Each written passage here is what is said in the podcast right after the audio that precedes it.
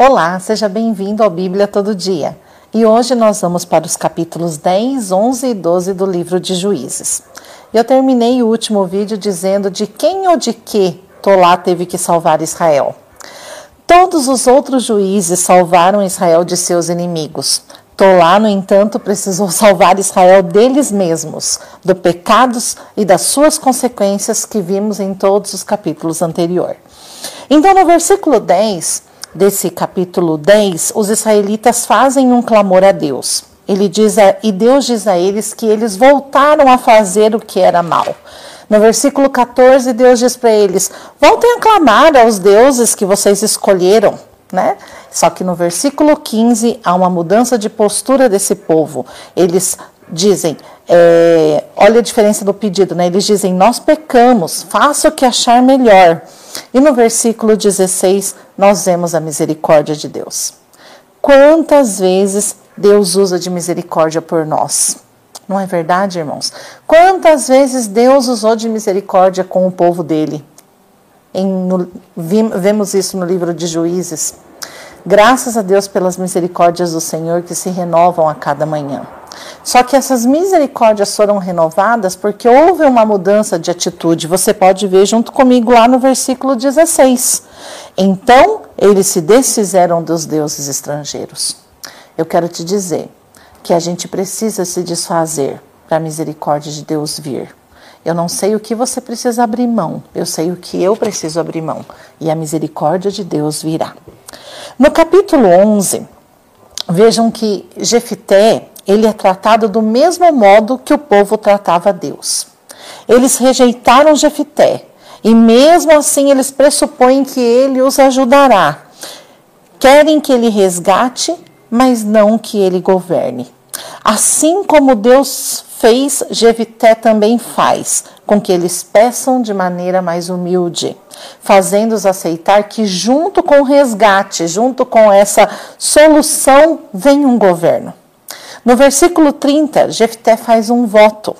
Um voto totalmente desnecessário, pois Deus haveria de dar a vitória a eles. Mas por causa dos seus pensamentos pagãos, dos costumes que ainda influenciavam a vida dele, ele achou necessário tratar Deus como ele tratava os deuses, através de sacrifícios, e muitas vezes sacrifícios humanos. O nosso Deus deseja somente um tipo de sacrifício humano, o senhorio de todas as áreas da nossa vida. Mas isso não é feito para garantir o seu favor, mas é feito como resposta a Ele, pela, pela misericórdia que Ele derrama sobre nós. Romanos 12 diz assim: ofereçam seus corpos como sacrifício vivo, santo e agradável a Deus. Esse é um ato espiritual de adoração que vocês fazem. Então Jefté achou que precisava impressionar, que precisava comprar, que precisava controlar Deus através de um presente generoso. Então, esse episódio nos ensina a ser cuidadosos com o que falamos. Não há como apagar o que foi dito. Devemos orar como o salmista todos os dias e pedir: coloca um guarda na minha boca. Salmo 141, versículo 3 diz isso. E aqui nós podemos aprender algumas lições. A primeira, o fato de sermos usados por Deus, sermos bons líderes, bons professores, bons profissionais, não significa que nosso coração agrade a Deus totalmente. Porque ainda estamos em obra e precisamos correr atrás dessa obra. Precisamos ler a Bíblia para purificar a nossa vida, o nosso coração, e nós vamos fazendo a nossa parte e Deus faz a dele até o final. Segunda lição: será que ainda somos mais influenciados pela nossa cultura do que pela Bíblia? Onde que nós temos colocado mais os nossos olhos? Nas coisas que o mundo oferece ou naquilo que a Bíblia nos ensina? Porque aonde nós temos gastado mais tempo, esse vai determinar o que nós pensamos e como nós agimos.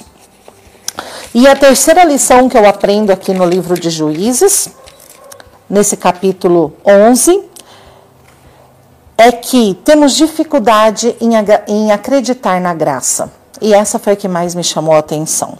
No jardim do Éden, a primeira mentira da serpente foi levar o homem e a mulher a acreditarem que, a desacreditarem que Deus tinha interesse por eles, pela criação, por aquilo que ele fez e quando terminou de fazer, ele disse: "E é muito bom". Muito bom. Então, nós achamos que temos que controlar Deus, que a gente tem que pagar favores que merecemos e que não merecemos.